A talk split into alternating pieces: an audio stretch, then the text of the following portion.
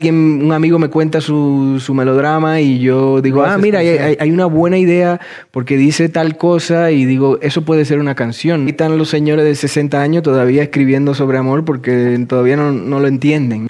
Habrá otro rock, quiero decir, Bad Bunny es rockero. Yo creo que Julio Jaramillo era rockero, por ejemplo. Ve, Julio Jaramillo, salud, puta madre, loco.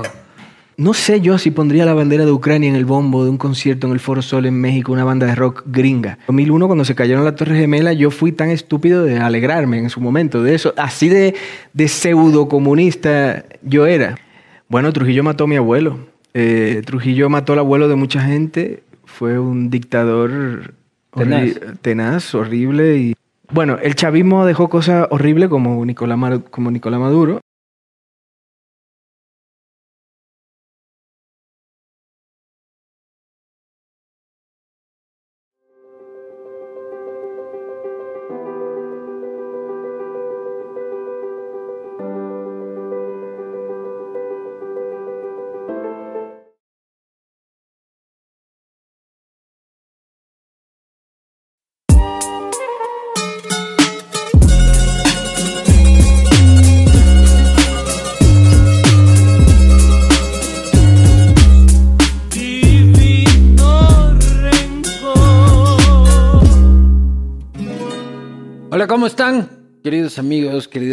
Queridas amigas de Castigo Divino. Tercer castigo divino en Ciudad de México y seguimos vivos, este, sin haber ido a parar a un hospital producto del consumo de bebidas alcohólicas. Así que agradecido, agradecido con el Señor por permitirme tener un hígado resistente.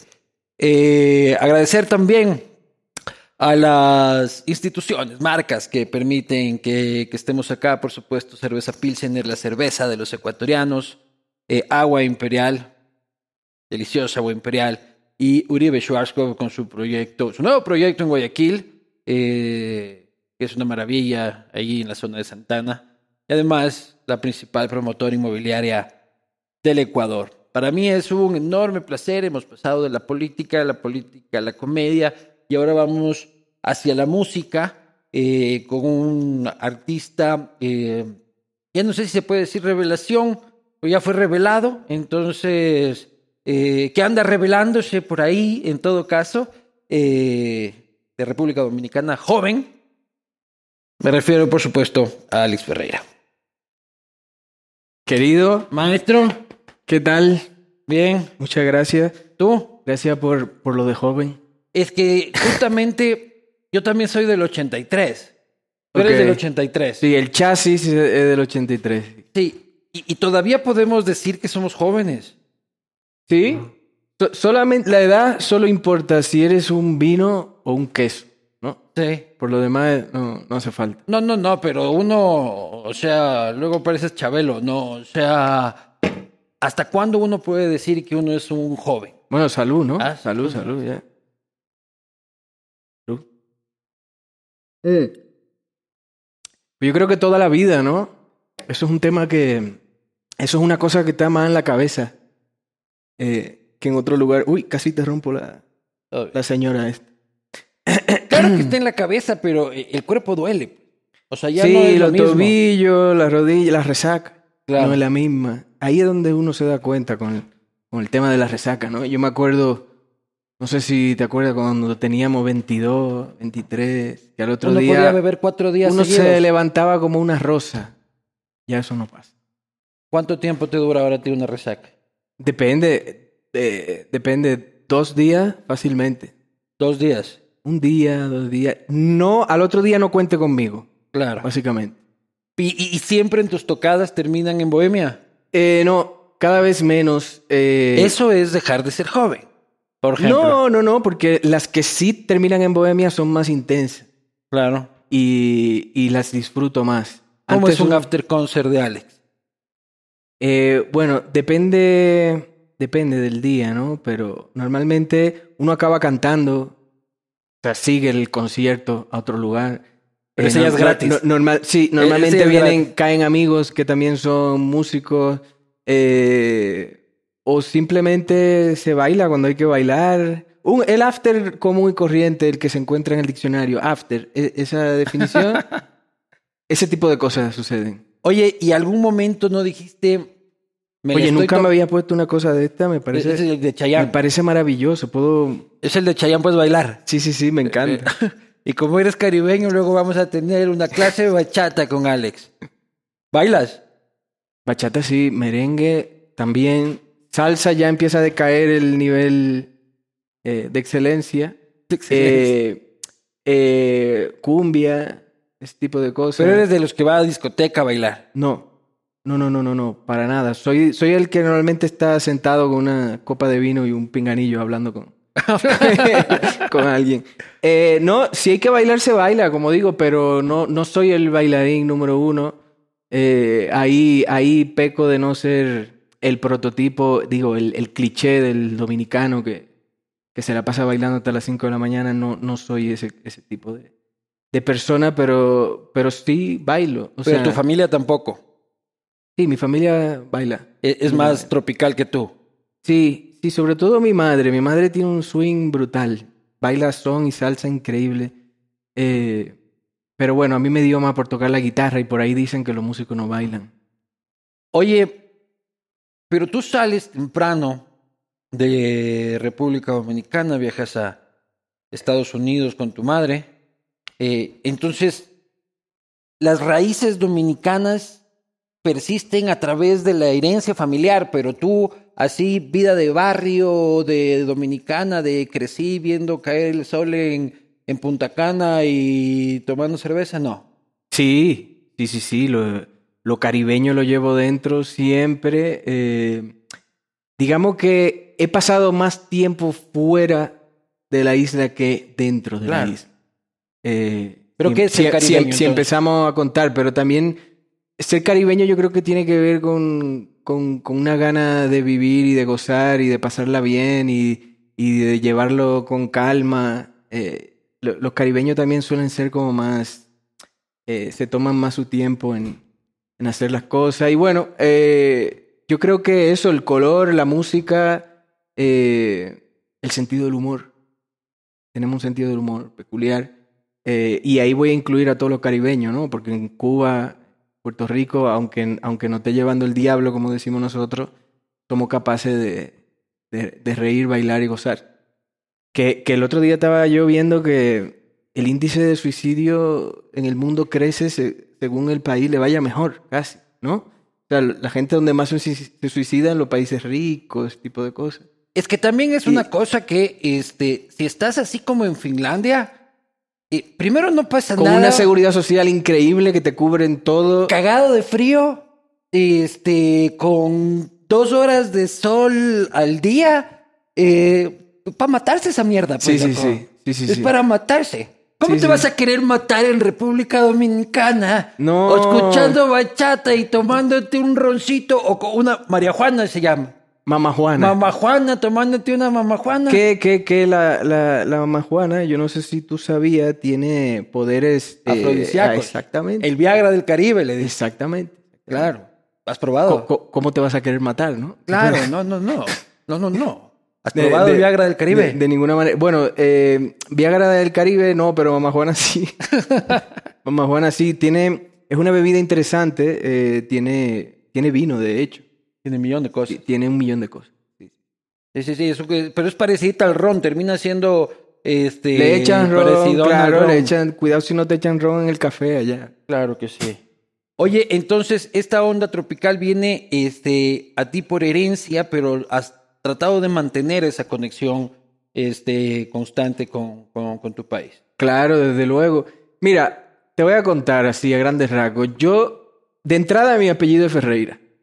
Entonces, por ahí arriba tiene que haber, viene una cosa portuguesa, ¿no? Eso me suena brasileño, ajá. Sí, de Portugal. Entonces, el, el Ferreira que llegó a Dominicana en un barco de Portugal, vete tú a saber cuándo, pues ahí llegaron. Tienes mi- como, tienes nombre de jugador de fútbol brasileño. ese- Sí, no, no cuenta bancaria, pero sí, Claro, ajá, sí nombre. Claro. Fichaje del Real Madrid de Alex Ferreira. Puta, Claro, sería, claro. Un, sería un titular que Claro, normal de claro, ver. claro, claro, claro. Entonces el tema es ese, que si, nos pone- si, lo, si lo vemos con una lupa, yo tengo ascendencia portuguesa. En el Caribe, Eh, me vuelvo a la península ibérica poco años después, cuando, o sea, los diez y poco, me voy a España, A Madrid. a Madrid. Entonces, quiera que no, vivir en, en otro país en ese momento de tu vida te forma de una manera. Entonces, el caribeño se va A los con... 19 años en Madrid. Imagínate tú. eh, estábamos en el, eh, en el 2001, 2002, recién, recién entrados en siglo. Exactamente. Y tú allá de, de artista. Mm. Queriendo ser. Claro. Queriendo ser porque... Pero la marcha en Madrid Pero era digamos, salvaje. digamos que yo llegué, yo llegué a, a España a estudiar, entre comillas, ingeniería, Ingeniería de sonido. ingeniería de sonido, que no aprendí nada en esa escuela, no voy a mencionar la escuela. No aprendí absolutamente nada, aprendí más en la calle. Y esto lo digo en, todo en la vida. Pero ¿no? no aprendiste porque la escuela era mala la o porque escuela, andabas ahí de, cosas, de- de dos botellón en botellón. Las dos cosas, de calimocho en calimocho. De calimocho en calimocho. Eh, la escuela no era buena y yo no tenía muchas ganas de estudiar. Entonces, es- eso es una combinación letal. ¿Y qué decía tu mamá desde Estados Unidos? ¿Estaba Eh, tu mamá o ya mi- estaba en Dominicana? Mi mamá estaba en Dominicana, pero no te creas que se enteraba ella mucho de Es que en ese tiempo no teníamos tanta mierda para tanta- tantas comunicarnos. redes sociales, tanto Ahí story, todavía había cosa. Hotmail. Con las justas te, te llegaba un Hotmail. Exacto, exactamente. Eh, para que vea que no somos tan jóvenes. Entonces, el tema es que, bueno, eh, sí, soy dominicano, siempre lo seré, pero también hay una formación mía en Madrid que, que está como tatuada en mi ser. ¿Qué Eh, te dio Madrid aparte del calimocho? Aparte del calimocho, bueno, eh, una manera de ver la vida diferente, que es lo que te da viajar, fin de cuentas. Claro. ¿no? Eh, ¿Dónde vivías en Madrid? En la Latina. Ah, qué bien. Imagínate. Claro, lindo. Sí, sí, sí. Ahí en, en, en la parte quizá más castiza de Madrid. Sí, sí, no, y Bohemia, Bohemia, pues en la Latina se, se festeja lindo. Hay- también una fiesta popular de una virgen en la Latina. Almudena. Este, la Almudena. Sí, sí. La Virgen de la Almudena, la catedral me quedaba cerca. Eh, pero bueno, no, no fui mucho por temas católicos. no fui a rezar en Madrid. No, no, no, no fui a rezar. Eh, entonces, bueno, digamos que Madrid de alguna manera me forma de la misma manera que México me forma también. Entonces, Pero espérate un rato. entonces yo no te puedo decir, yo no te puedo decir, mira, yo soy dominicano de pura cepa, puro y o sea, eres que, un- que agarra una tambora y una guira aquí, te o sea, no, no, soy eres una un mezcla de ciudadano muchas- del mundo ya. Vamos, vamos a decir que, que sí. De la El- parte hispanohablante, por lo menos. Exactamente, exactamente. Claro. Oye, y, y Madrid tú llegas ahí, este... Aunque viví en Estados Unidos, pero eso es hispanohablante también. Claro, o sea, llegaste que... eh, eh, De niño, de niño, de mi, mi Y a mamá. barrio- y yo a barrio tenía- dominicano. Sí, exacto. Hazte más de ladito porque Sí, creo sí, que sí, vas te- a terminar eso es- botando alguna de esas cosas. Esta señora Este- le queda poco. Ajá, le queda poco. Le queda dos copas de vino a la, a la señora. Eh, y, y Madrid, estabas estudiando, no estudiabas mucho, la escuela era mala. Este, ¿Cómo te fondeabas la vida en Madrid? Pues mira, tocaba en bares. Digamos que me formé desde Dominicana tocando en bares. En Dominicana hay un lugar que se llama Casa de Teatro, que es un mítico lugar donde todo el que escribía una canción iba y la tocaba ahí, era un bar. Teatro. eh, donde tocaron todos los cantautores caribeños, pasaron por ahí. Ahí me formé y eso me lo llevé a España y en España también se suele, eh, digamos que hay una escena cantautoril de bares, ¿no? Donde yo ahí me fui infiltrando. Malasaña, por ahí, así. Malasaña, Chueca, Tina, todo, todo Madrid. Madrid es una ciudad que tiene mucha noche. Claro, lo La, en el centro. las noches son largas. Madrid. Uh, Entonces, claro, eh, bueno, eso también me quitaban la gana de estudiar, pero bueno, el, el tema es que poco a poco eso me fue llevando a un contrato editorial, una, un sello multinacional. Me ya, fui- ya, pero te me estás pasando. O sea, Bueno, ¿cómo me fondí la vida? Te estoy Claro, contando cómo claro. me fondí la vida. Me Pero un- vas de bar en bar. ¿Cómo es eso de llegar a otro país y decir, hola señores, aquí nadie me conoce, toco bonito, esta es la guitarra y este pasar el sombrerito, te pagaban los bares, este un No, de entrada tú tienes que primero saber cuáles son los bares. Porque hay bares y hay bares, ¿no? Hay bares teatro que te fijas que tienen un calendario de, de artistas, que es un lugar serio donde la gente va a tocar, y luego están los bares donde. de, de mierda. Exacto, los bares de mierda. Has Entonces, tocado en los dos. es- sobre todo en los de mierda. Es donde más te formas.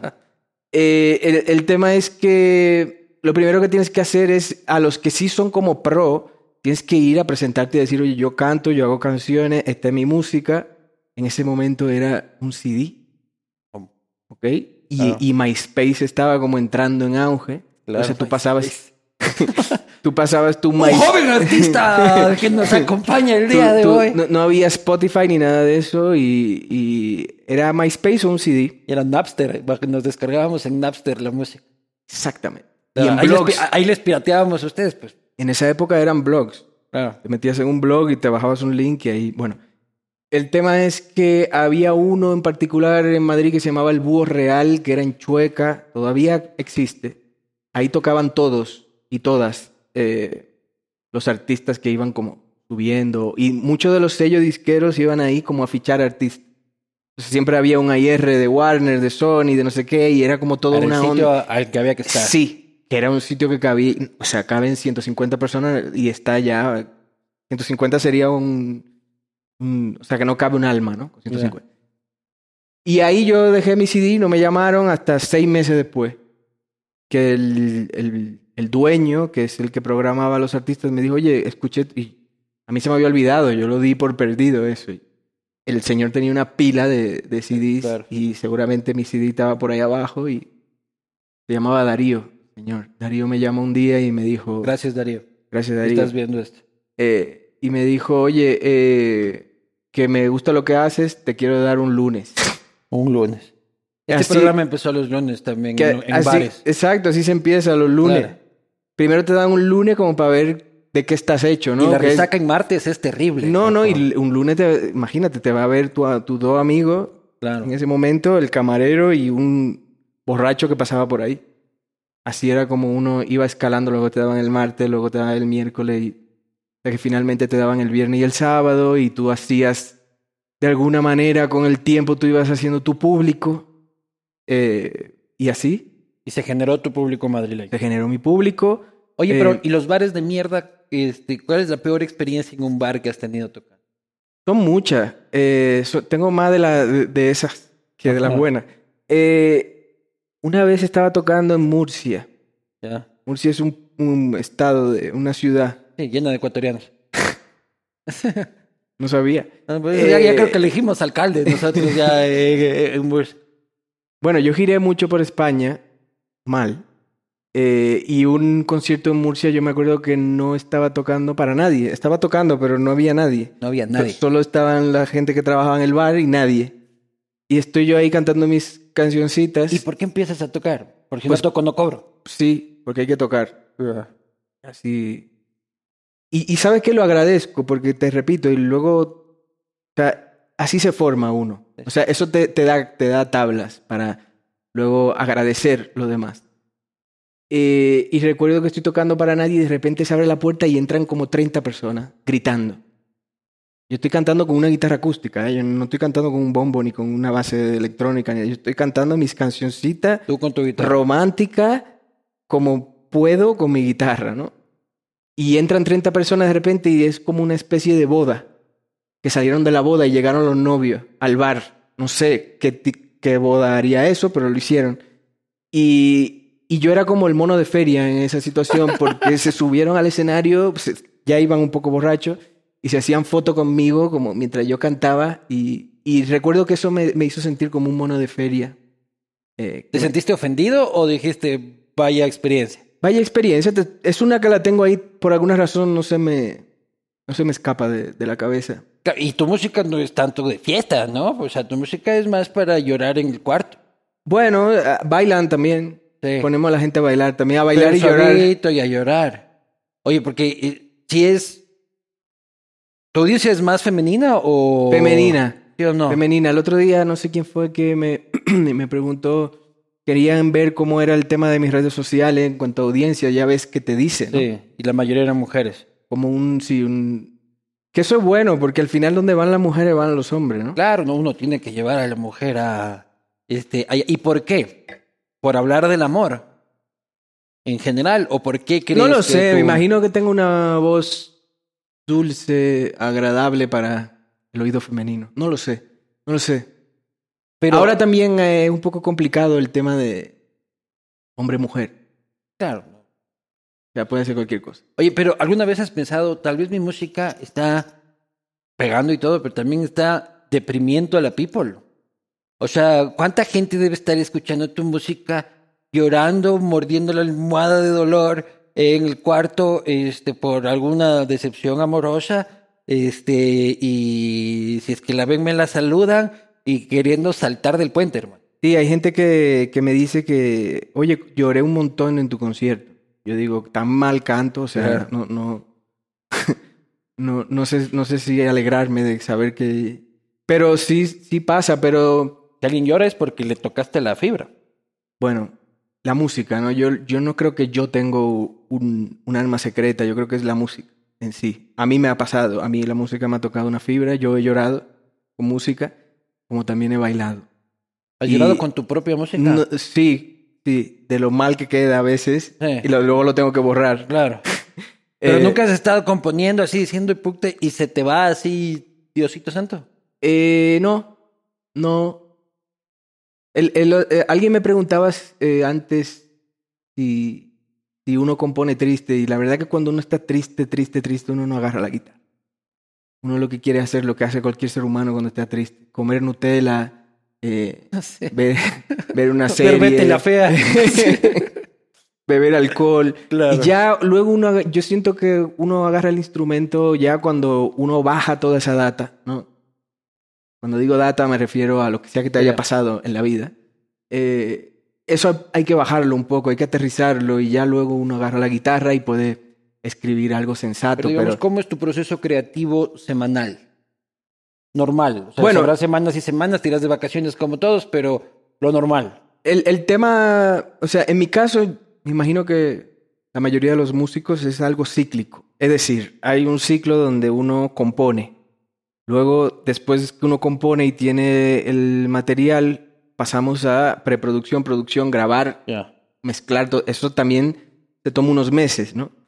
Pero Y luego- cuando estás en la parte más creativa, que es la composición, creo yo. Sí. Este, ¿cómo es? O sea, te levantas a las 11, shot de tequila y en calzoncillo escribir, como el estereotipo de, del artista. No, realmente no, uno no, no decide, uno no comanda eso, uno no es, no es como hacer ejercicio. Más bien, hay que estar preparado, ¿no? Para cuando, eh, ¿cómo lo digo? No, no, no quiero hablar, no, no quiero tam- tampoco que suene como algo demasiado mágico. o- De las musas. Sí, pero sí es, eh, eh, eh, me voy a contradecir ahora, porque sí es como ir al, al gimnasio en el sentido de que pues hay que practicar, hay que escuchar música, hay que tocar, hay que leer, hay Generar que, el músculo. hay que, hay, hay que ver películas, leer libros, ir a, o sea, escuchar la historia de los demás, hay que estar con, como muy despierto en ese sentido. y de Vos re- andas ahí escuchando las historias de sufrimiento, de Sí. amor de la gente. Sí, sí, sí, sí, sí. Estás comiendo en un restaurante y alguien está peleando porque mira- con la novia acá atrás y vos... Exactamente, porque ahora estoy en un momento de mi vida muy feliz. Yo ahora mismo no me quejo de nada. Entonces, eh, a veces tiro del drama de otro, ¿no? o sea, a veces, a veces veo, no sé, alguien, un amigo me cuenta su, su melodrama y yo digo, ah, mira, hay, una buena idea porque dice tal cosa y digo, eso puede ser una canción, ¿no? ¿Y le un- consultas a tu amigo? No, ¿qué va? Si... Y luego sale la canción y tu amigo está Sí, llorando porque- a moco tendido. Sí, por- porque no menciono al amigo ni digo concretamente qué es lo que le pasó, sino que puede uno quizás hablar como si, como si te hubiese pasado a ti. Claro, Pero si yo soy tu amigo y te digo, Alex, puta, ¿sabes qué? Mi mujer me dejó por otra mujer, ¿ya? Y tú sales con una canción de mi mujer se volvió lesbiana. Evidentemente voy a saber que aprovechaste mi tragedia.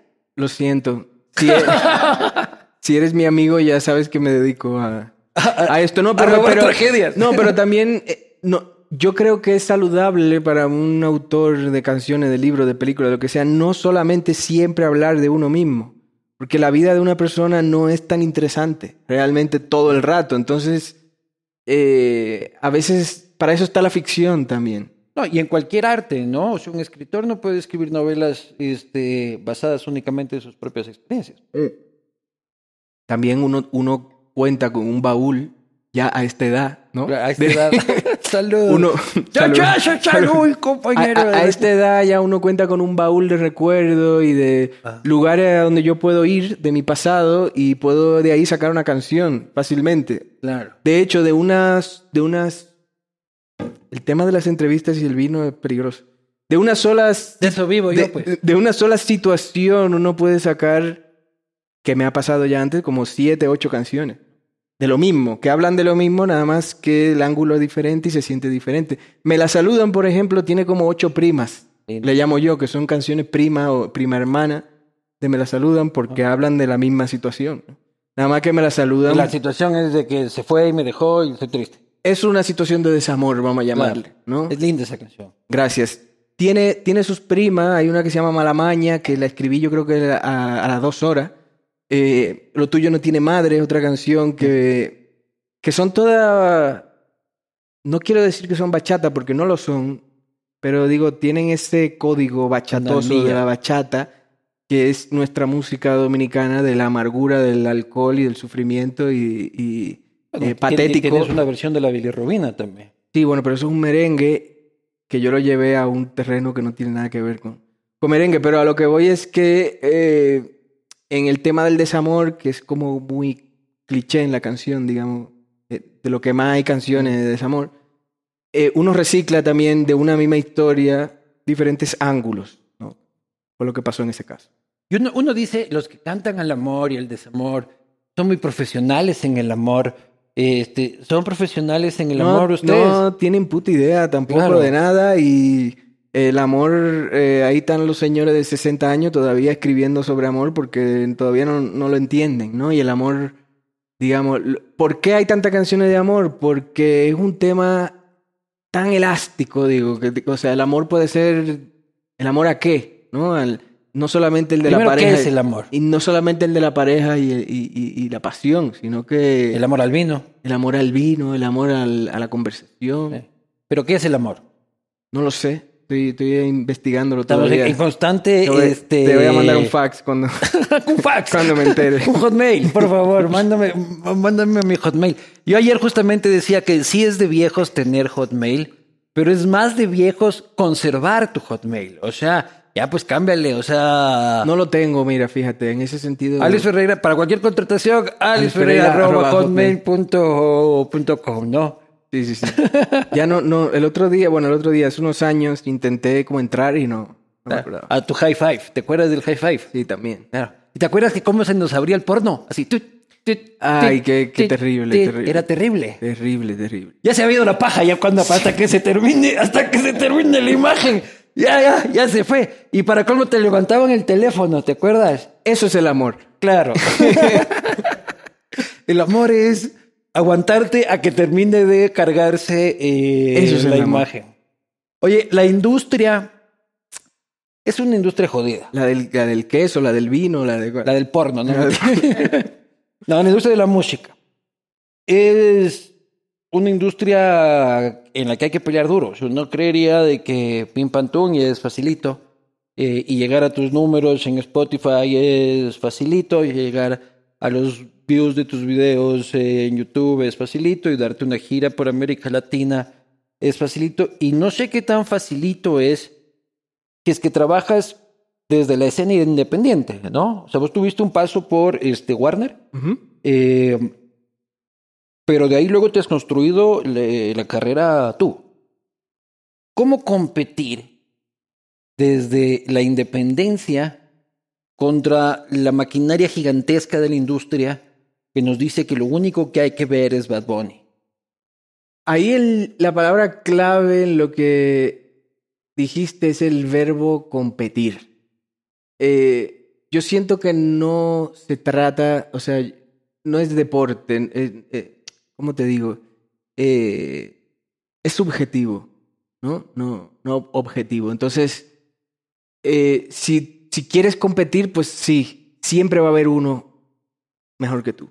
Siempre va a haber uno que tú sientes que tiene menos talento que tú, que tiene mejor, mejores números y eso te va a frustrar y, y- y yo decidí no tomar ese camino, ¿no? De, de, eh, digamos, tuve oportunidad en mi vida de haber tomado un camino donde, donde eso sí me hubiese importado, ¿no? ¿Cómo? ¿Cuándo fue eso? ¿Cómo? No entiendo. Bueno, de entrada, ahora que ha- hablando así, me acabo de acordar una vez que me invitaron a un programa de televisión en España. ¿Ya? Eh, fui a un casting, me sentaron en una silla así, con, como estamos ahora, con una cámara, ah, igu- igual que ahora, una mesa ahí detrás con una gente de una productora de una televisora española muy importante. Canta, canté, ok, dame tu nombre, tu tal, y vete. Y, y así ahí, ahí afuera habían, yo qué sé, éramos 50 personas con un número. España tiene talento, era un reality. Era un reality. Ya. te, te estoy hablando del 2004, 2005, por ahí, yo estaba muy jovencito. Eh, y efectivamente me llamaron, no voy a, no voy a mencionar, es, es un programa de televisión muy popular. Eh, España tiene talento. Así o... Por ahí, por ahí, una cosa de esa, eh, donde te ofrecían eh, participar, la oportunidad de tu vida a cambio de X y Y, y te hacen firmar un contrato y tú formas parte de un reality que mucha gente hace ese tipo de programa y tienen una carrera Bisbal. por ejemplo. ¿no? Eh, y yo le dije que no. Cuando ya te pasaron el contrato. Cuando ya me pasaron el contrato. ¿Para qué cuando- mierdas fuiste a hacer la fila? Porque, mira, curiosamente, que te hablaba del búho real, que era donde yo tocaba, de Ajá. ahí me dijeron, oye, vete, que te conviene. Y yo fui y me, me iban a meter en el programa y yo le dije que no. ¿Qué decía el contrato? El contrato, básicamente, pues, eh, te, te daban un contrato, te aseguraban un contrato discográfico. Que ese era otro contrato, con otras cualidades. Pero el contrato con ellos, obviamente, es que tú cedes los derechos de tu imagen, de quién eres, de, de que te exploten, de que. Y, y que es un. Es un. Es un concurso, hablamos de la competencia, Claro. donde ibas a competir todo el rato. Y a sacarte los ojos con Y el exacto, en televisión nacional. Y a Y cambiarte eso- la pinta. Y a decirte lo que tiene que cantar, y ya eso. Ah, Eso iba a teñir mi carrera por el resto de mi vida, ¿no? claro. Y eso fue una decisión que yo en ese momento tomé. Para ponerte un ejemplo. Ya. Otro ejemplo ha sido, eh, bueno, mi, mi historia, mi relación con las multinacionales y lo- las situaciones que me he encontrado eh, en contratos discográficos y todo eso. ¿Pero que- qué te han dicho, por ejemplo? Oye, Alex, ponle unos beats aquí o... o- No, no, no, al final o- nunca o- me- O, ese bigote de, de tío de los 70, um, cabaretero, te lo sí, sí. sacas. No, no, no, o- nunca, nunca, nunca me llegó a pasar. Digamos, yo siempre me mantuve al margen y siempre me mantuve en los bares de mierda, Claro. cantando. eh, A ver, no, eh, no quiero sonar tampoco como Dile a tu que... esencia. Sí, tampoco quiero sonar como que a mí no me gusta el éxito, Claro. ¿no? O que no me gusta que me conozca más gente o que me vaya bien, pero sí quisiera que, que sea por mis propios términos. Claro.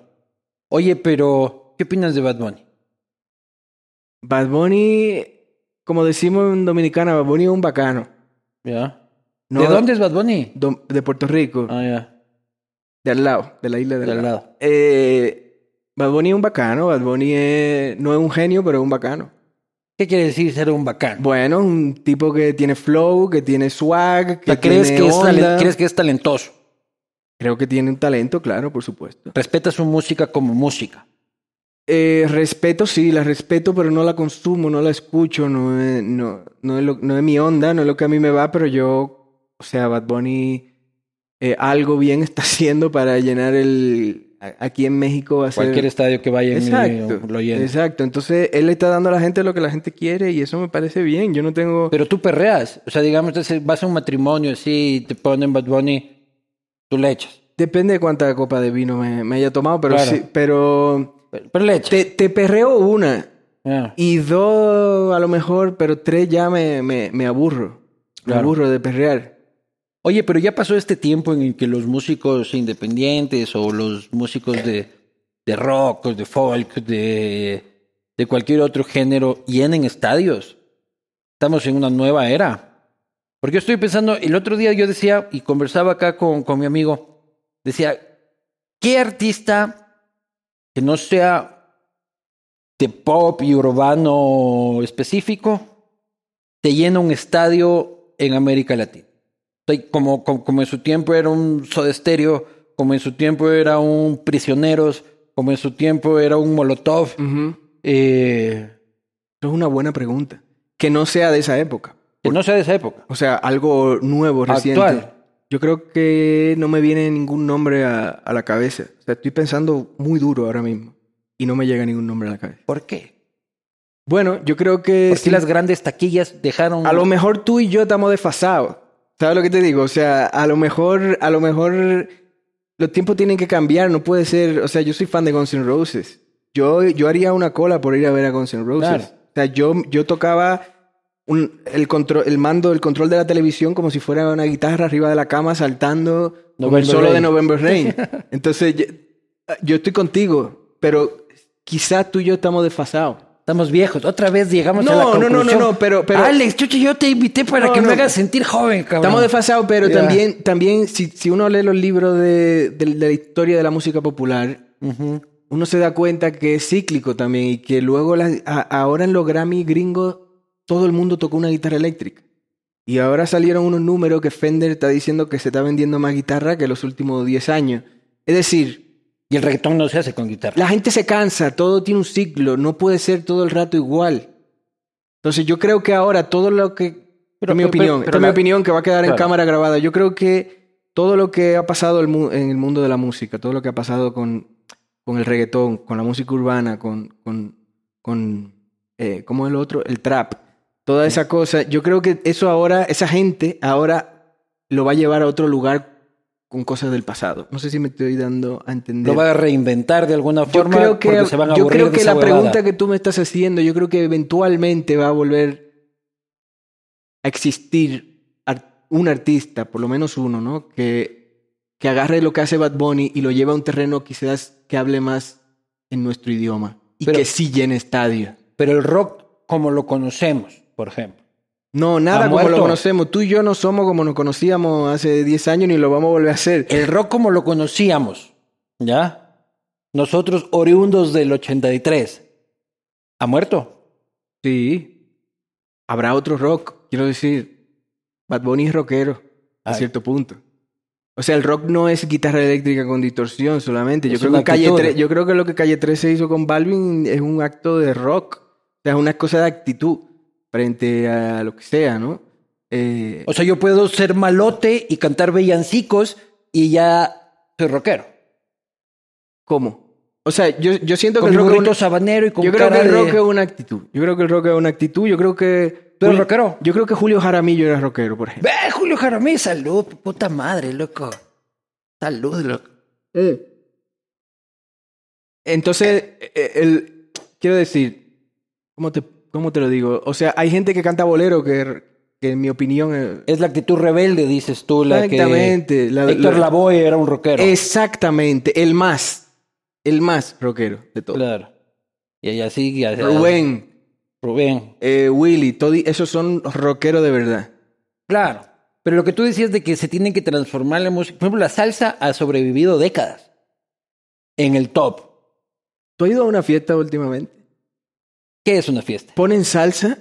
No ponen salsa, Ni ya. vergas. Pero ya- Yo, yo estuve en una fiesta que yo era el DJ Ah, bueno. y puse muchísima salsa, sí, sí, loco. sí, sí, sí, sí, sí, sí. Soy un pésimo DJ, pero pongo todas las No, no, no, ayer. por lo que oigo eres muy bueno. Eres muy bueno.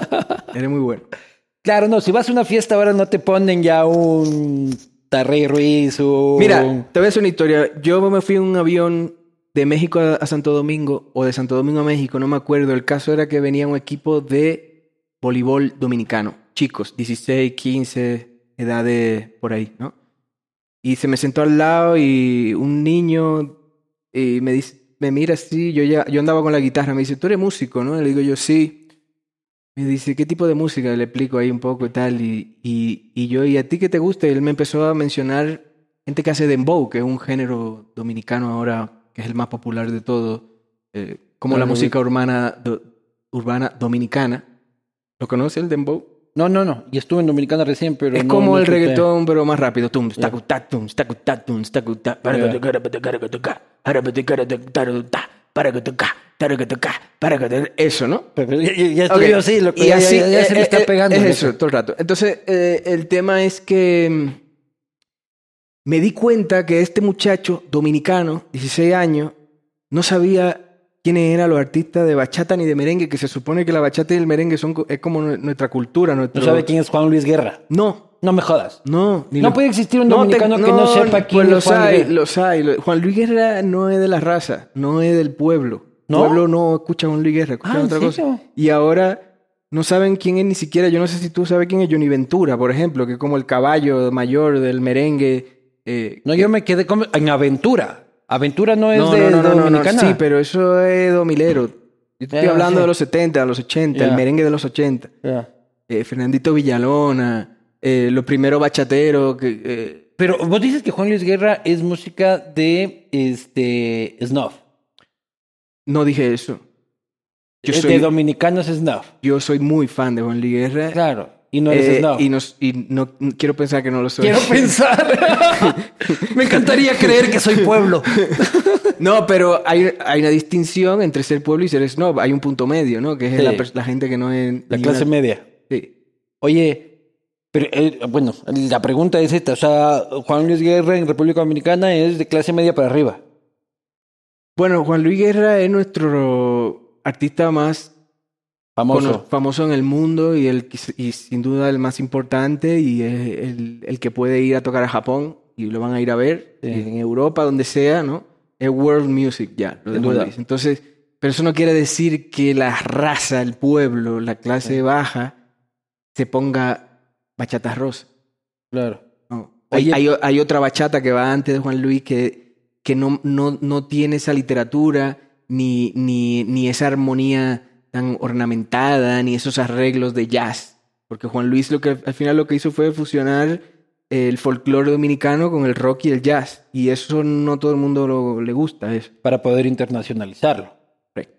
Oye, ¿y tú crees que tu música es música para ricos? Eh, no lo sé. No, no, no soy yo quien como para... O sea... Pero conoces a No. tu audiencia. Sí, pero no le pido la cuenta bancaria, ¿sabes? Claro. No, no. Pero, es, eh, eh, pero sí es música para gente de un nivel social. Bueno, mira, cuando vimos, el, cuando vimos el, el S, te puedo decir que son mujeres Claro. Con entre, dinero. entre Y 25, si es que usted arroba hotmail, si usted es una mujer con mucho dinero. entre 25 este, y 34, eh, como el rango, ¿no? Jóvenes. Eh, pero no me sale la cuenta bancaria. ¿no? Ah, pero los ves en tus conciertos. ¿qué- Tus, qué- tus entradas son caras. Eh, no, no tan, no, no tan caras. No son tan caras, hay más caras. Pero no... O sea, si tu pregunta Yo voy es... a la tercera y vos no te acabas la primera. Te voy a poner Sí, con porque todo lo- respeto. Sí, no, porque luego hago el ridículo aquí y, y queda en cámara. No, tranquilo, que yo a eso Em, me dedico. ¿Qué? Yo me dedico a hacer el ridículo en cámara. Ah, ok, ok. Y te va bien.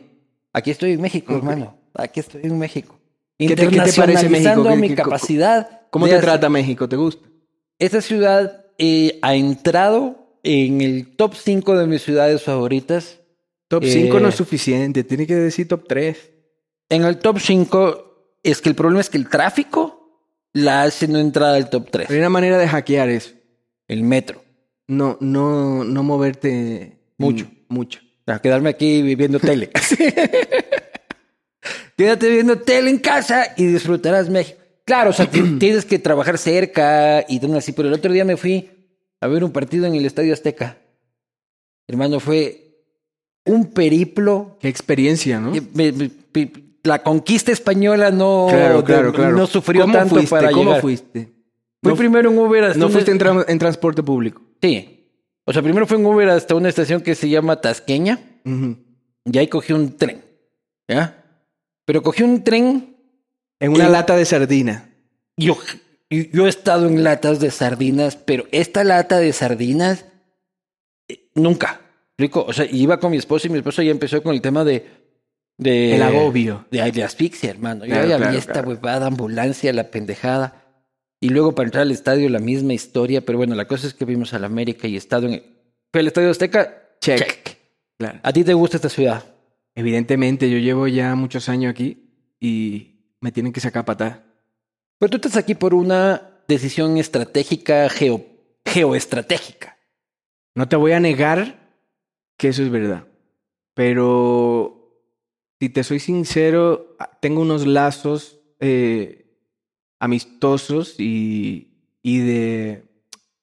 ¿Cómo te explico? Eh, después de vivir tanto tiempo en España, que mira, que España y Portugal eso es casi Latinoamérica en el sentido de que no son como los alemanes, que todo es Ah, puta. cuadrado, pero... toqui, toqui, toqui, loco. Sí, sí, pero a mí me hacía falta Latinoamérica, ¿no? Y, y ahora que tú estabas con el check, todos Eh. los checks, solamente el, el tema del temblor y la contaminación es lo único que, que yo me En quejo. Dominicana no hay temblores.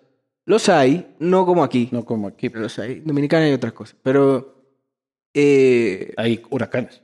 por ejemplo, que eso también es jodido.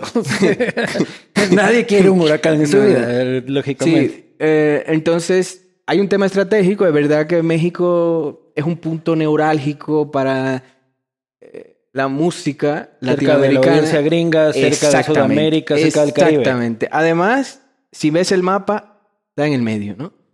Y, y, como, y como tú dices, ¿no? Hay muchos hijos de mexicanos que están dominando ahora mismo Estados, Estados Unidos en cuanto a cantidad de gente. Entonces, Pero la competencia también aquí es dura. otra vez ese verbo. Ajá. El verbo competencia, tan mercantilista y capitalista verbo- que utilizo con tanta frecuencia. El verbo competir yo no lo uso porque, mira, México es tan grande, la ciudad de México es tan grande, que si tú tienes un concierto y yo tengo un concierto el mismo día no nos afecta en absoluto. Yo fui a ver eh, al América. Ahí entran 90 mil putas. Estaba full. Y acá mi compañero se fue a ver The Strokes y habían otros 40 mil putas y todo el mundo contento. Yo estaba en The Strokes Sí. y efectivamente, además, cuando en la carrera de The Strokes han tocado un lugar de 40.000 personas en su vida, han tocado. Un concierto de ellos, un festival sí, pero era un concierto de The Strokes en el Foro Sol. Eso... Y 90 mil personas en otro estadio. Y Eso otro, pasa aquí, y otro loco. 90 mil bailando cumbia por ahí. Sí, sí, sí. No. Eh, Es que esta ciudad es exactamente dos veces mi país. La ciudad, ¿no? Solo la ciudad. ¿Cuánta gente hay en Ecuador? 17 millones. 17 millones. Y aquí hay como 34 gatos. 34 Dominicana, en. Dominicana son, somos como 12, de- 12 13. Nos dobla el país, hermano. Ya, aquí. ya, ya, Tienes que meter a Haití para más o menos competir, porque, porque si es que no, e- es, es, es un monstruo. Sí, sí, sí, es- es muy grande. Entonces, por eso te digo, no competir, no, no hay competencia. Cada quien va a lo suyo, cada quien hace lo que tiene que hacer y, y, y qué maravilla para el, el residente de la Ciudad de México tener tantas opciones. Hoy voy a ver el Strokes, no, yo me voy a la... Bueno, nos vemos luego, chao. Claro. Es una ciudad llena de estímulo que te ofrece muchísimo. A mí me encanta. A mí Yo me tengo encanta. mucha envidia, porque, y lo decía ayer, o sea, los Rolling Stones empiezan una gira latinoamericana, empiezan por aquí, o empiezan por Buenos Aires, o empiezan por Río de Janeiro. ¿Me explico? Sí. O sea, son tres ciudades imprescindibles en el circuito de las grandes bandas. Sí, sí, sí, sí. Y, y- A mí me toca de Ecuador coger un puerco avión, viajar al otro país, este, y ir a ese concierto, y para colmo me meto unas bombas que luego regreso y no me acuerdo de los putos en conciertos. Dominicana igual, yo te entiendo perfectamente. Yo creo que en otros países son muy similares en ese sentido. Bandas grandes no van a Dominicana. Bueno, ahora fue Coldplay. Y eso fue un acontecimiento histórico. ¿Los Rolling han ido? No, pero fueron a La Habana. Fueron a La Habana y llenaron el malecón. Fueron y a La todo el Habana asunto. y hicieron un concierto legendario ahí. Pero no, los Rolling no, ni, ni, ni YouTube, ni nada de eso. Sí, sí fue Coldplay ahora y fue como el primer concierto, digamos, masivo que tenía ese valor de producción. Claro. De que ten- tuvieron que llevar barcos con, me imagino que con mucho equipo. Oye, ¿y tú que eres del Caribe, qué opinas de Cuba? Bueno, eh, de entrada, vamos a hablar de cultura. Ahí yo estoy mamando cultura cubana desde, desde que nací, ¿no? De- o sea, desde, la trova cubana, Silvio, la literatura, la música, Buenavista Social Club salió en el 97, en un momento de mi vida donde eh, me volaron la cabeza. Ibra- Ibrahim Ferrer, sí, o sea, en cuanto a música, es como Brasil, yo lo comparo a Brasil, como que yo siento que eh, Cuba y Brasil como que ofrecen demasiado, ¿no? En ese sentido. Cuando digo demasiado es que yo todavía creo que conozco y mañana me enseñan a otro cubano que yo no conocía que me vuela la cabeza. Entonces, Sí, sí. en cuanto a música es como el referente número uno. Cuba es todo. En el ese- Caribe, en el Caribe, ¿tú crees que es la principal potencia cultural? Sin duda. Sin duda. También tienen el tamaño, es decir, son- es el país más grande de- Del Caribe. del Caribe, de, de las Antillas Mayores, es el, ma- es el mayor. Claro. Eh, y bueno, el, el- ¿ves lo que te digo? ¿Ves? No, Es- no, fue, fue un pequeño error de cálculo, loco. Tú a, ti, tranquilo. a ti te queda poco también. Sí. Eh, Salud. salud, salud. Entonces sí, bueno, Cuba, sí, sí, número uno eh, en ese sentido. El y- Caribe también saca cosas como Bob Marley, ¿no? Gran punto. Sí, que se, se le olvida a la gente que Jamaica es el Caribe también. El Caribe, Y que, porque y habla que otro el idioma. reggae, y que el reggae es el reggae, ¿no? Claro que sí. pues. Eh, eh, los cubanos te pueden discutir que la salsa viene de, de, digamos, de la célula rítmica del son Pero eso, cubano. eso escucha un puertorriqueño y le cae a batazos. Sí, ahí hay un tema, porque en el Caribe, salvo Jamaica, que están fumando mota y están ahí como a su bola y hablan un- un- su dialecto, ¿Y Haití? y Haití también está un poco como a su bola, eh, los otros países sí tienen sus disputas de, de- ¿Quién es el mejor pelotero? por ejemplo, por ejemplo, la, la serie del Caribe, Claro. eh, que juega México, de hecho, en la serie del Caribe, Venezuela también, ahí siempre está... ¿Te gusta el béisbol? Me gusta más el, el básquet, hoy son los playoffs. ¿A qué hora acaba la entrevista? Ya vamos acabando, si no, es que no, quieres. no, no, no. Oye, pero- No, es- ¿sabes qué? No, no, no, que no se acabe. Me la, Ya. me, me la estoy pasando muy bien. Eh, En, en el Caribe, en el Caribe el béisbol es, es todo. Religión, o sea, sí, sí. claro, Lo que es el pues, fútbol aquí. Sí, sí, Claro. sin duda, sí. Y por eso México siempre va a los mundiales. Sí. Porque le toca competir Do- Dominicana con República Dominicana. Dominicana eh, no tiene ni equipo. No, sí tiene selección. ¿De fútbol, de soccer? Sí. No, no tiene. No tiene. No compite. No compite. No sabemos ni las reglas. No sabemos ni las reglas. Tú sabes las reglas del fútbol. Alguna, por vivir en. España, claro. Pero has visto, ¿ha sido un partido de fútbol? Sí, sí, sí. Fui al Bernabéu. Ah, que venga también. Oye, me quedó la pregunta de que culturalmente Cuba, pero ¿qué opinas de los Castro y de la situación política de Cuba? Bueno, para ahora sí que va a durar mucho la entrevista. Vamos ahí, loco. No, el- eh, eh, es un tema muy eh, complicado porque no se puede hablar así en una, no te puedo decir en una frase. O sea, la revolución cubana eh, tiene su porqué y en su momento fue una cosa que la izquierda apoyó y que los mismos cubanos estaban felices y eso luego se convirtió en otra cosa, luego se convirtió en otra cosa, luego se y hoy es otra cosa. ¿Qué es hoy? Yo, yo no te puedo hablar porque yo no soy cubano, yo no... No se necesita ser cubano para hablar sobre lo que pasa en Cuba. Bueno, lo que... Ni lo- tampoco ser ruso para hablar de la guerra en Ucrania. Por ejemplo, en el concierto de The Strokes, el baterista tenía la bandera de Ucrania en el bombo. Y hablaba con un amigo venezolano que tenía a mi lado, que Venezuela es otro tema.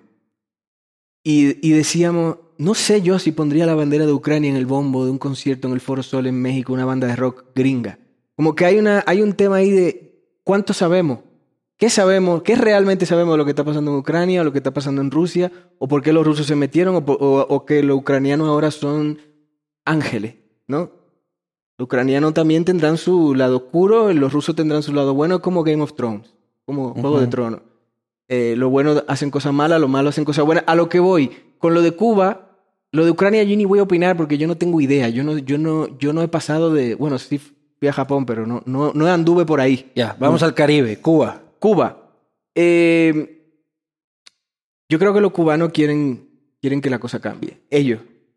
Ya, ya eso está claro y eh, es verdad que hay un sistema hoy en día ahí que no sabemos si el mundo le ha dado la espalda a Cuba o Cuba le ha dado la espalda, la espalda al mundo. Eh, y, y yo quiero que, que se resuelva de la mejor manera. Ahora, es, es- un poco lo que te vengo diciendo. Tiene su lado malo y su lado bueno lo que está pasando ahí. Yo no te voy a decir, me parece una mierda, yo creo que deberían de cortarle la cabeza a los... ca-". No puedo decirte eso. Yo creo que eso se tiene que hacer como los cubanos entienden. Pero tú tuviste tu lado este, hippie comunista de joven.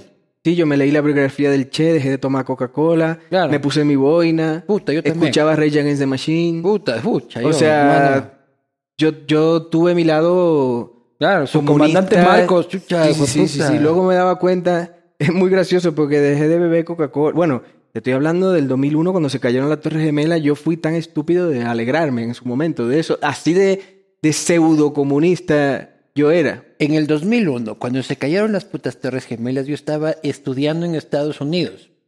Y era un comunista acérrimo. Contradicción. Y, y les dije, en la, es que mi padre me mandó para que se me quite lo comunista. Y yo estaba, en cambio, inyectando el comunismo en Estados Unidos. Y se caen las Torres Gemelas. Y yo les digo a los gringos, bien hecho. Los gringos, ¿Este quién es? el señor, por favor, me botaron del colegio. Y de ahí yo fui un talibán por los próximos seis meses. Sí, claro, es que lo- yo creo que lo decía, yo creo que fue Churchill, no sé, me lo estoy inventando. Yo creo que lo decía Churchill que si No a los olvides. 18 no tiene, no eres comunista, no tiene corazón, y si a los 30 todavía eres comunista, no tiene cerebro. Claro. Entonces, yo siento que la vida misma te va Y ese te quitó lo comunista a ti. el, el extremismo. Yo Ya. no creo en lo ultra. A mí no me gusta nada ultra ni extremista. Pero todavía tienes corazón de izquierda. yo me inclino, yo estoy así, ¿no? Como inclinado hacia la izquierda, pero sobre todo porque creo que, que el, el sistema que estamos viviendo hoy en día no, no- evidentemente no está funcionando y hay que revisarlo. Y estás contento con AMLO, por ejemplo. No, no del todo, no, no. ¿Qué te digo? Lo que había antes tampoco era mejor. Entonces, Vamos ahí de Guatemala a yo Guatepeor. creo, yo creo, si, si me, si, si me tomo esta copa ya puedo entrar en materia política, pero yo creo que Entonces tómatela. Yo el creo problema que- es que no te la estás yo creo que tomando. la, yo creo que la democracia hay que revisarla. Ah, ¿tú crees que el sistema democrático no funciona?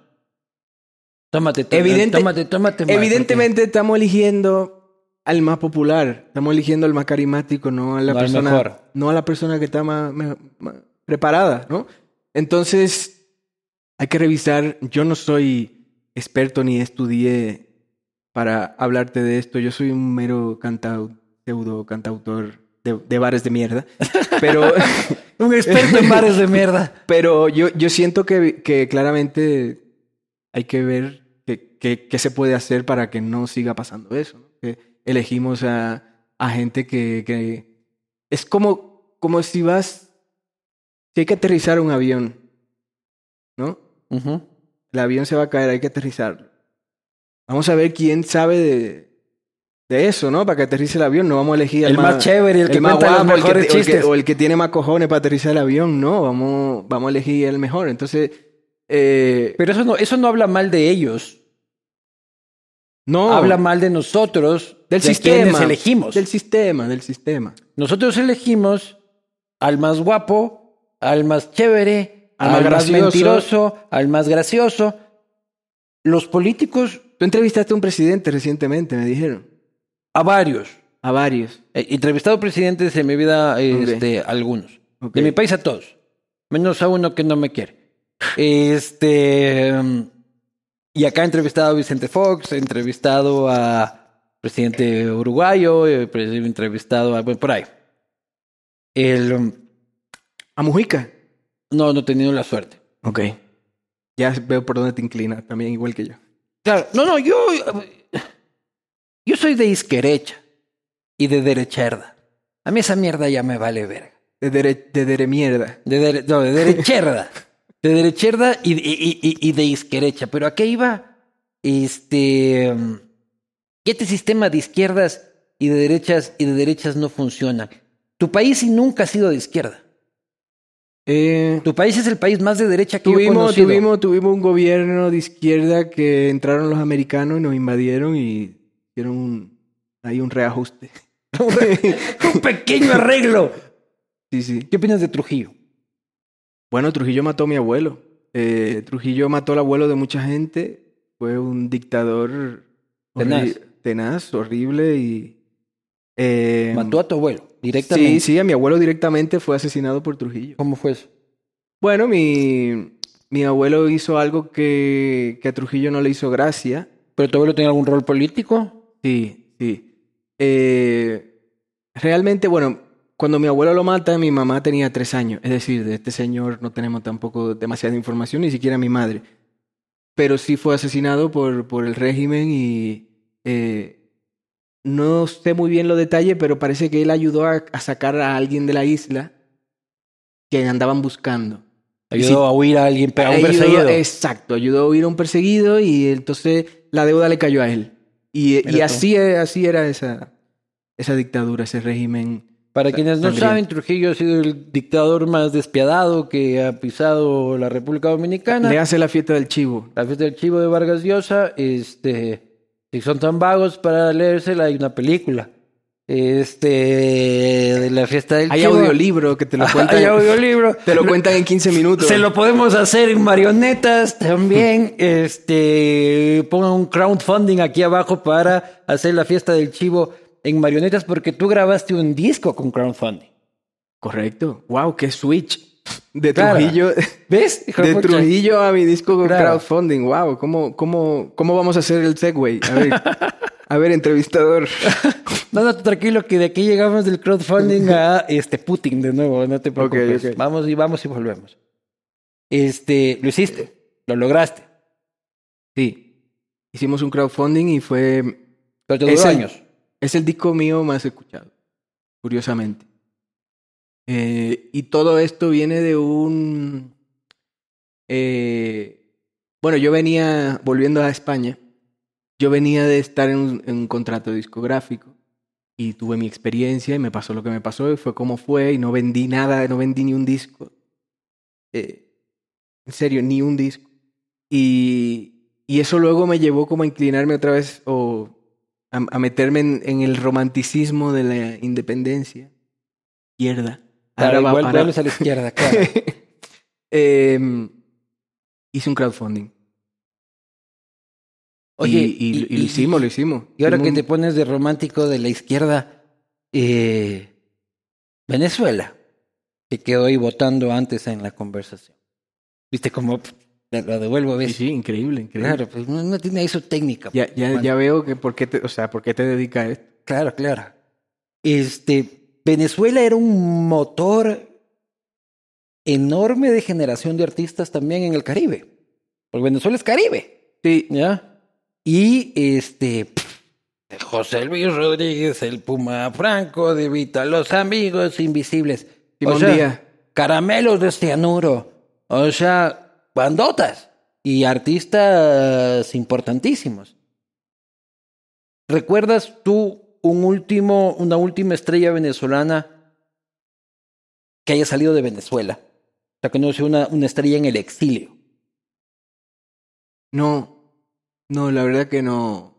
Bueno, eh, hay una banda de rock que se llama La Vida Bohem No lo que, que sí conectaron eh, de una manera masiva ya con... Y están en Venezuela. Viven en México. Claro. Bueno, se mudaron eventualmente, no, no lo conozco, alguno vive por aquí. lo- lo- no sé Pero los Venezuela- detalles, pero sí sé que sí me hizo, digamos, me, me llamó la atención que una banda de rock diciendo lo que ellos decían, que era como muy... Tienen que vivir en otro lado. Sí, pero digo que, que tienen su público ahí. Sí, sí, sí. Pero no, no una estrella de pop, ¿no? Masiva, que creo que tu pregunta iba por ahí. Eh, Ni tan masiva. Ri- Ricardo Montaner es, es venezolano. Creo que también es venezolano. Sí, pero de otra, es de los 80, ¿no? Claro. Los Amigos Invisibles. No sé si te gusta esa banda, a mí me sí, encanta. por supuesto. Los ¿cómo caramelos de cianuro a mí me encantan también. ¿Ya? Ya no existen. O sea, ya Venezuela, los caramelos ya están viejos. O sea, ya Venezuela no genera eso. no? Sí, bueno, pero obviamente por músculo sabemos, creativo todo está- sabemos por qué, sabemos por qué ¿Por qué? pasa, sabemos que hay una situación eh, política, social en Venezuela que no permite que se desarrollen artistas como antes. ¿Qué opinas de Hugo Chávez y de Nicolás Maduro? Opino lo mismo que, que opino de, de los Castro. ¿Qué opinas? Bueno, que tienen su cosa buena y que tienen su cosa mala. O sea, Nicolás no- Maduro tiene cosas buenas, dice. Ah, di- mencionaste a Nicolás Maduro. Claro. No Nicolás. Maduro y Hugo Chávez. No lo había, me, me quedé con Chávez. Eh, bueno, el chavismo dejó cosas horribles como Nicolás, Mar- como Nicolás Maduro, ¿no? Evidentemente. Yo no sé si, yo no, no, no conozco tanto eh, la vida de Hugo Chávez ni, ni tanto como pensaba el señor, pero yo creo que si él puede ver lo que está pasando ahora diría, Qué mierda de gordo eso que no dejé era ahí, lo que yo, eso, ese no era el plan. ¿no? Gordo imbécil. Sí, sí, sí. Entonces, eh, eso opino. Digo, mira, yo tengo un montón de amigos venezolanos aquí en. México. Muchos. Queridísimos. No, yo no aquí en México, sino allá en Y, Quito. y- y hablo de ello y ahora el tema de Ucrania, eso repercuta en el petróleo y en la relación de Venezuela con Estados Unidos. Claro. Y lo estuve hablando con un amigo venezolano. Y ahora y- Biden ya le llama a Maduro. Hola, perdido, ¿cómo sí, sí, estás? sí. Y, y ahora sí somos amigos, ¿no? Por la plata baila el mono. Uh, atentamente pero, el mono. pero eh, cuando hablo con mis amigos venezolanos y me, y me sueltan toda la info, eh, es complicado, es un tema complicado. Y mira que muchos de ellos extrañan su país, extrañan su No, cultura, extrañan su, gente, su familia, su madre, su padre, su tío, su abuelo. O sea, es muy parecido al tema cubano en ese sentido y, y no lo sé, no, no, no, no sé, yo no he ido a Venezuela. Y la música, y la música es política. Puedes ser artista y desvincularte de la política. Yo tengo esta discusión con frecuencia. Por ejemplo, si te llama Maduro y te dice, ven a mi casa y cántame en- una fiesta privada y te voy a pagar tanto, ¿no? Por ejemplo, esa Fueras. pregunta yo no lo haría. tú no lo harías. No. Y si te llama Donald Trump y te dice, vente a Mar-a-Lago y tienes medio millón de dólares, vente aquí, te escuché el otro día No. con, con Luis Vivanco, No. que yo siempre le sigo, ¿Cuánto? pues, medio palo, Medio palo, no. Uh, te- un te- palo. Sí. Por un palo tocas para Donald Trump. Por Mira, un millón de dólares tocas para Donald y Trump. tú también. Uy, yo me hago piruetas y todo lo que quiera. claro. Pero no tocas, pero por un millón de dólares no tocas para Maduro. No, tampoco. No, para Maduro no. ¿Por qué esta diferenciación? Si son un par de imbéciles. Bueno, eh, en el caso, lo que pasa es que yo, yo siento que yo siento que no hay tanta diferencia entre Biden y Trump. Me explico. Yo siento que, que aunque no esté Trump en el poder, también hay toda una cosa gringa a la que nosotros nos suscribimos Sí. y nosotros com- compramos sus cosas y, y- y consumimos lo de ellos y eso alimenta Cabrón, yo tengo unos zapatos eso Nike, alimenta la basura que puso a Trump ahí, que pone a Biden ahí. Y si Ah. lo vemos con una lupa, vamos a ver que hay Pero- más pero, pero similitudes. no me digas que tengo que cambiar mis zapatos por unas zapatillas tejidas con las Exactamente, exactamente. indias A lo que voy, a lo que voy, si tú le preguntas al, al Alex Ferreira, este comunista del que hablábamos antes, que tú- Viajamos en el pasado, exacto, tú. ese te hubiese dicho, no, yo no, porque no sé qué. la, la". Luego la vida te va enseñando que al final todo está enredado. Está tan enredado que ahora Venezuela y Estados Unidos están hablando de petróleo por el tema de Ucrania. Entonces, imagínate tú la, la, la contradicción que es el, el mundo en el que nosotros Eh, vivimos. no. Entonces, Por la plata baila el mono, atentamente Entonces- el mono. Maduro, no, porque yo siento que, bueno, que lo, lo que hay en, en Venezuela es unilateral, o sea, es una cosa, ya. Es el chavismo, Maduro. Es la putrefacción del eh, sistema. Exacto. Entonces, es diferente. Oye, ¿y Abinader? Wow, te sabe el nombre del presidente de Dominicana. Era un- lo entrev- debería entrevistarlo. Me encantaría, ver una me encantaría. Me encantaría ver una entrevista. No, claro que va a es un empresario, es un empresario. ¿Cómo no va a conocer el nombre del presidente? de- Eh, es un presi- es un presidente, yo no me sé el de, el de Ecuador, perdóname. ¿Cu- ¿Quién es? Guillermo Lazo se llama. Guillermo Lazo. Le va como uh, el zapato. Ya.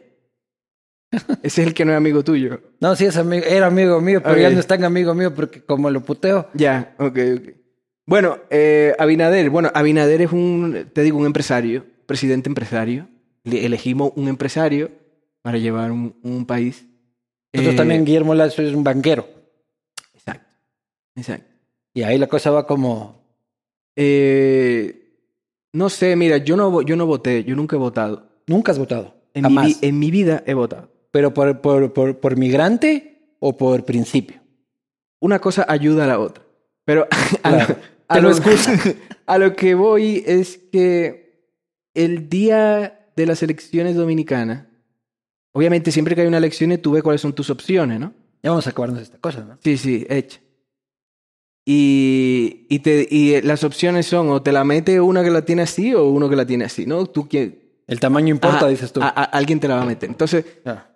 el tema es que, bueno, yo veo siempre mis opciones, yo digo, no, No voto. no, no, me, no me representa y el voto en blanco no significa nada, porque una de las cosas que me encantaría, Y la ausencia tampoco. una, tampoco, una de las cosas que, que me encantaría es que el voto en blanco, si llega a un nivel, No sucede nunca. diga, búsquenme a otro, porque esto no me valen, Nunca esta gente, esta gente no me valen. El sistema está armado para que pienses eso.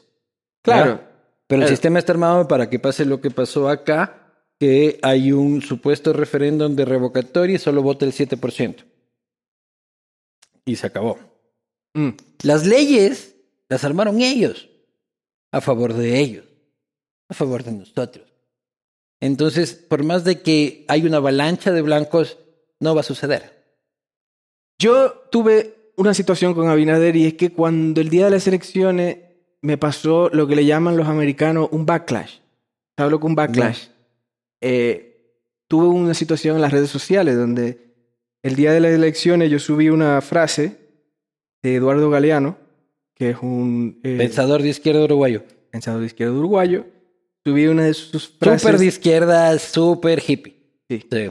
Vos también, vos también das papaya. U- u- una, una de sus frases que me encanta que es eh, algo, a ver si me acuerdo, que dice como que si el, si el voto sirviera para algo ya estaría prohibido. No. Algo así.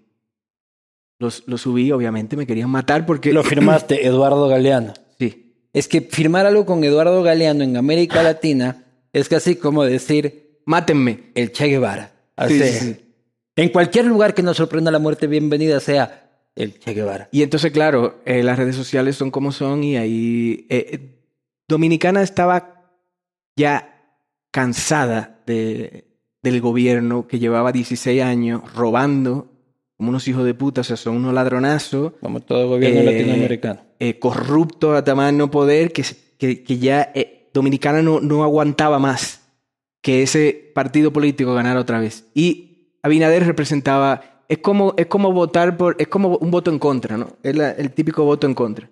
Y, y a Pero lo has conocido a él. no. Y a mí hasta el voto en contra me, me, me da pereza, ¿sabes? Porque ¿qué en contra de qué? Porque ahora mismo Le da pereza votar. Me da pereza votar. Pero Sí. ese es el problema también.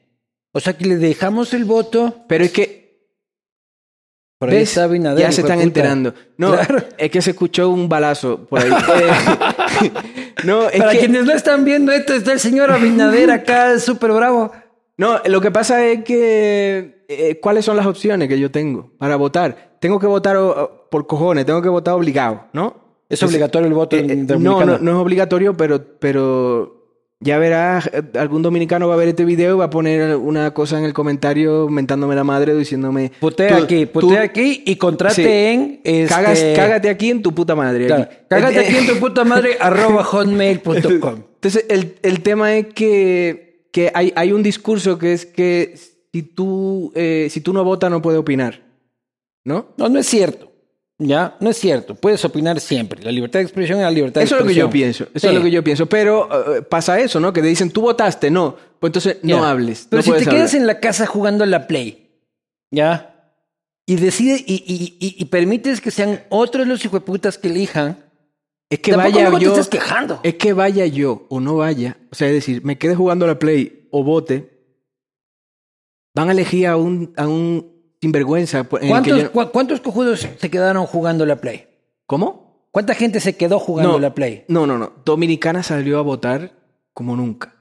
O Por sea, Abinader. Sí, Y cambiaron el régimen. sí. ¿Viste? Sí, porque ya no aguantaban más ¿Ves? este gobierno, pero al- el, Eh, el eh, punto eh, que yo quiero hacerte... Eso nutre mi punto. y, y, y, y, y en, y en su momento yo me alegré también, quiero decir, porque yo sabía que Abinader iba a ganar, porque ya el, el- el estallido social y lo que había en la calle ya te decía, Dominicana no aguanta más a, a este gobierno, pero yo me iba un poco más allá, porque si vivimos, si lo vemos tan de cerca, evidentemente sí necesitábamos un cambio, pero si, si vemos a grandes rasgos, ¿quién es el otro? ¿Quién Ya. es Abinader? Sí. Es O otra sea, historia. ¿Qué ha pasado? Jesús nunca va a ser candidato. No hay corrupción, se acabó la corrupción. No, ¿qué va? La Se acabó la corrupción. Yo creo que la corrupción es intrínseca del latinoamericano. Yo no creo que... Entonces, lati- entonces, claro, entonces cuando tú yo creo que cambias... podemos hacer cualquier cosa, pero el latinoamericano nunca va a dejar Por de ejemplo, ser corrupto. Hay algo en su puto ADN. Ya veo Hay- que hay- te gusta hablar de política. Vamos a hablar Hay de, un gen específico. vamos, a, vamos a hablar de Mujica. Ya. ¿No? Porque siempre que hablamos de la izquierda nos vamos a Chávez, nos vamos al otro, Claro. que, que hay un, ahí hay una izquierda... Ya, pero ya necesito más vino, pues ya se acabó. O- Si es o- que alguien puede ayudar a la asistencia, porque ya nos vamos a meter en o- política. o cerveza. Así Eh, que cualquier huevo de esto ya se largó. No, no, vinito. Es que sí, no se, no se puede mezclar. El, el tema es que Mujica, si sale un Mujica en mi país, y mira que Mujica no... Nadie es perfecto, ¿verdad? No. Sobre todo un político. Sí. Jamás. eh, eh, De hecho, alguien que se postula a la presidencia ya levanta sospecha. ¿Por ya, ya, porque. La participación. porque- El problema es de que le cedimos la política a estos hijueputas. Claro. La participación no está mal, sino que ellos monopolizan la participación. Mira, si tú quieres ser presidente, ya tú me call- ya sospecho de ti. ¿Por qué? Porque ahí están los libros y, a- y- y ya, se han vi- ya se ha visto lo que ha pasado. Entonces, es que yo soy un entonces, buen tipo. entonces, entonces, a lo que voy es: si en Dominicana hay alguien que me dice la mitad de lo que dice Mujica, yo agarro un avión a la hora que sea, voy allí, hago la fila debajo del sol, que en Dominicana el sol pica como te podrás imaginar. Aquí en México también está y- picando duro. y- y- y voto. Y, y le doy mi primer voto a alguien que me habla de las. que, que piensa en la seguridad social, que, que, que ve todo Alguien de izquierda. Sí. Sí, alguien de izquierda. Porque. Pero ¿qué izquierda? Otra vez, porque que eh, el tema es cuando nos vamos izquierda y Pero derecha. no, no, pero, pero alguien de puede izquierda. ser- no alguien puede que te ser- habla de este. Cuando hablamos de izquierda y derecha ponemos una, una línea. No te Entonces, hablo de yo- Chávez ni, ni Maduro. Sí, pero, pero yo quiero decir, lo que me atrae de alguien como, Mujica. como Mujica no, no es lo que dice. ¿Qué dice Mujica? Su filosofía de la vida, lo que él, él habló con hechos. Se acabó su mandato. La austeridad. Y mira, seguramente, seguramente algún uruguayo está viendo esto y, y- y me, y- pondrá ahí las razones por las que Mujica fue un mal presidente. Probablemente. Sí. Yo no viví, yo no viví en Uruguay. Yo Tú no dices sé. la austeridad. Me refiero a que habló con hechos. La austeridad. Y, me refiero a que, bueno, él no era un señor que sabía de todo y no manejó la economía de la mejor manera, pero Buen marketing. sí, sí, pero... Eh, eh, eh, eh, el pero- bocho. Pero la, econo- y- la economía, la economía tampoco... No es el gobierno en el que más uruguayos salieron de la pobreza. desde es el gobierno en el que más uruguayos estuvieron orgullosos de su presidente, sí, pero no el que tuvo mejores resultados No. económicos. Incluso, y No, a mí pero me ¿sabe encanta Mujica. ¿Sabe qué a mí hizo me encanta porque acabó su mandato y se fue. en un puto bocho a la casa, cabrón. Yo por eso lo respeto. A freírse un puto huevo él mismo en una hornilla. ¿ya? Sí, hay un tema de filosofía ahí, de cómo encarar la vida, cómo... Pero en ¿Qué, qué- qué resultados, mensaje, qué mensaje mandarle a la población? en resultados de destrucción de la pobreza, este. Tú dices, yo, si es que hay un Mujica dominicano, me vuelo y me voy nadando de México a. Sí, voto por él. Claro. Y si es que hay un él. tipo que coge y dice, vamos a generar una ley que permita el desarrollo de la Porque la empresa. pobreza, perdona que te interrumpa, la pobreza no es solamente, o sea, no, no la genera solamente el gobierno del país. O sea, el tema de la pobreza, Es culpa del tío Sam, dices vol- tú. volvemos a Galeano ¿no? y, a, y a la vena ¡Es abierta. culpa del imperio! Exactamente, es una cosa macro mundial, ¿no? O sea, los países pobres son pobres por, por- No. No porque, no solamente porque tengan, Somos pobres porque somos Políticos corruptos. corruptos. sí, pero no solamente. Tenemos todos los putos recursos. Es lo que habíamos dicho. Empezamos hablando del, de- del suicidio, ¿te acuerdas? ¿Ya? Sí, Un tipo de Suecia no puede darse la, el beneficio de ser corrupto. Porque los recursos son tan pocos que hay que y distribuirlos. como no puede ser corrupto, se suicida. Sí, bueno, claro, eh, pero lo que sea, ¿ya? La abundancia de nuestros países latinoamericanos, la abundancia en commodities, la abundancia en sol, la abundancia en todo, nos permite ser permisivos. O sea, en Latinoamérica vos coges y estás echado en una hamaca y sacudes una palmera y te cae una papaya, ¿ya? Entonces no tenemos un asunto cultural de hijo de puta nos vamos a morir si es que no trabajamos. ¿ya? Además hay otro diferenciador que es muy importante entre el norte y el sur, que es la religión. ¿ya? La religión a Ahora estamos nosotros entrando en materia. a nosotros el catolicismo nos dijo que estamos en la mierda porque Diosito quiso. ¿Ya? Y si es que así quiso Diosito, es porque Diosito ha de saber. ¿Ya? El norte del mundo es protestante. ¿Ya? Y el, la reivindicación del hombre se basa en el trabajo. ¿Ya? Gran diferenciador. Yo me reivindico como ser humano trabajando y me lo dice Dios. Acá es, yo soy pobre porque, porque Diosito así lo quiso. Y si Diosito así lo quiso, es la voluntad de Diosito. Así somos latinoamericanos. ¿O me equivoco? No te equivocas. Le diste en el clavo. Sí, sí. Estamos en la verga. Básicamente, querido Alex. Vas a ir a Quito. Voy a ir a Quito. Voy a ir a Guayaquil.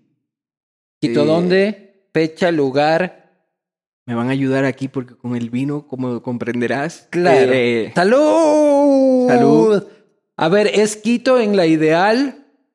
Este es en junio. Van a sí, es en confirmar junio. la fecha. ahora no- ahora nos van a... El 15 de junio en Guayaquil, en el Teatro Sánchez Aguilar. Y el 16 en Quito, en la Ideal. que Así yo tuve la suerte de ir a Quito y cantar en la ideal un concierto acústico yo solo con la guitarra como aquel que te contaba de Murcia. Pero esta Ajá. vez, esta vez Sin borrachos de un matrimonio. tu, tu paisano me trataron muy bien y cantaron conmigo. Eh, y ahora voy a ir full, full power con todos los hierros. Con todos los juguetes. Eh, entonces me, me ilusiona mucho y también me ilusiona porque esa vez que fui a Quito em, fue de esta cosa como de gira donde llegué por la mañana, toqué y al otro día me fui. Entonces como que la, idea que tengo de Quito es como un poco borrosa. Y yo no voy a estar en Quito esa fecha, ¿no? Qué mierda, loco. Pero si no, ahí te diría que no sea borrosa. Sea, que sea borrosa por otros motivos, pero no por cuestión del tiempo. Mira, ahora me están llegando recuerdos. Me, esa noche me llevaron a un casco como antiguo, como de Sí, calles el así, el centro. Me dieron, a toma- me dieron para beber una cosa muy dulce, Canelazo, que tenía mucha, mucho alcohol y mucho azúcar, canelazo. canelazo, y ya luego no me acuerdo bien. Eh, Eso nos pasa a todos los que tomamos mucho canelazo. Ya luego no me acuerdo bien porque al otro día tenía un vuelo, ponle a las 7, 8 de la mañana. Entonces, eh, ahora voy a ir con un poco más de tiempo. Voy a ir a Guayaquil, que me acuerdo cuando fui a Quito me decían, no vas a Guayaquil. ¿Cómo que no vas a Guayaquil? Tienes que ir a Guayaquil, tienes que ir a Guayaquil. Eh, en fin, ya quisiera, ya quisiera ir a las Galápagos. O sea, quisiera conocer... Claro, pues. Quisiera conocer todo... O todo quedarte hasta que yo vuelva de Miami, que voy a, vamos a volver el dice cuánto. Pero justo el 16 voy a estar fuera. Qué bueno. Pero bueno, Bueno, ya habrá... ya- ya- eh, el plan aquí es ir eh, a Ecuador siempre que se pueda. y bienvenido a mi tierra, hermano. Gracias. Es la tuya. Muchas gracias, muchas gracias. Salud. Se quedaron pendientes muchos temas, ¿eh? Puta, hermano, si la religión pasó así como que... Uy. De ladito, hijo de puta. Pero ahí había que traer una de whisky ya. Ya. Salud. Salud. Señores, un enorme placer. Gracias. ¡Ay, el libro, el libro, el libro, el libro! Ya que vas a Quito, te dejo un libro sobre el desarrollo arquitectónico de la maravillosa capital de la ciudad Wow. de Uribe Shashkov. Qué detalle, gracias, gracias. Mira, ahora voy a llegar a Quito con, con una idea. Ahí vas y te compras un depar, hermano. Nos vemos la próxima. Chao. Gracias.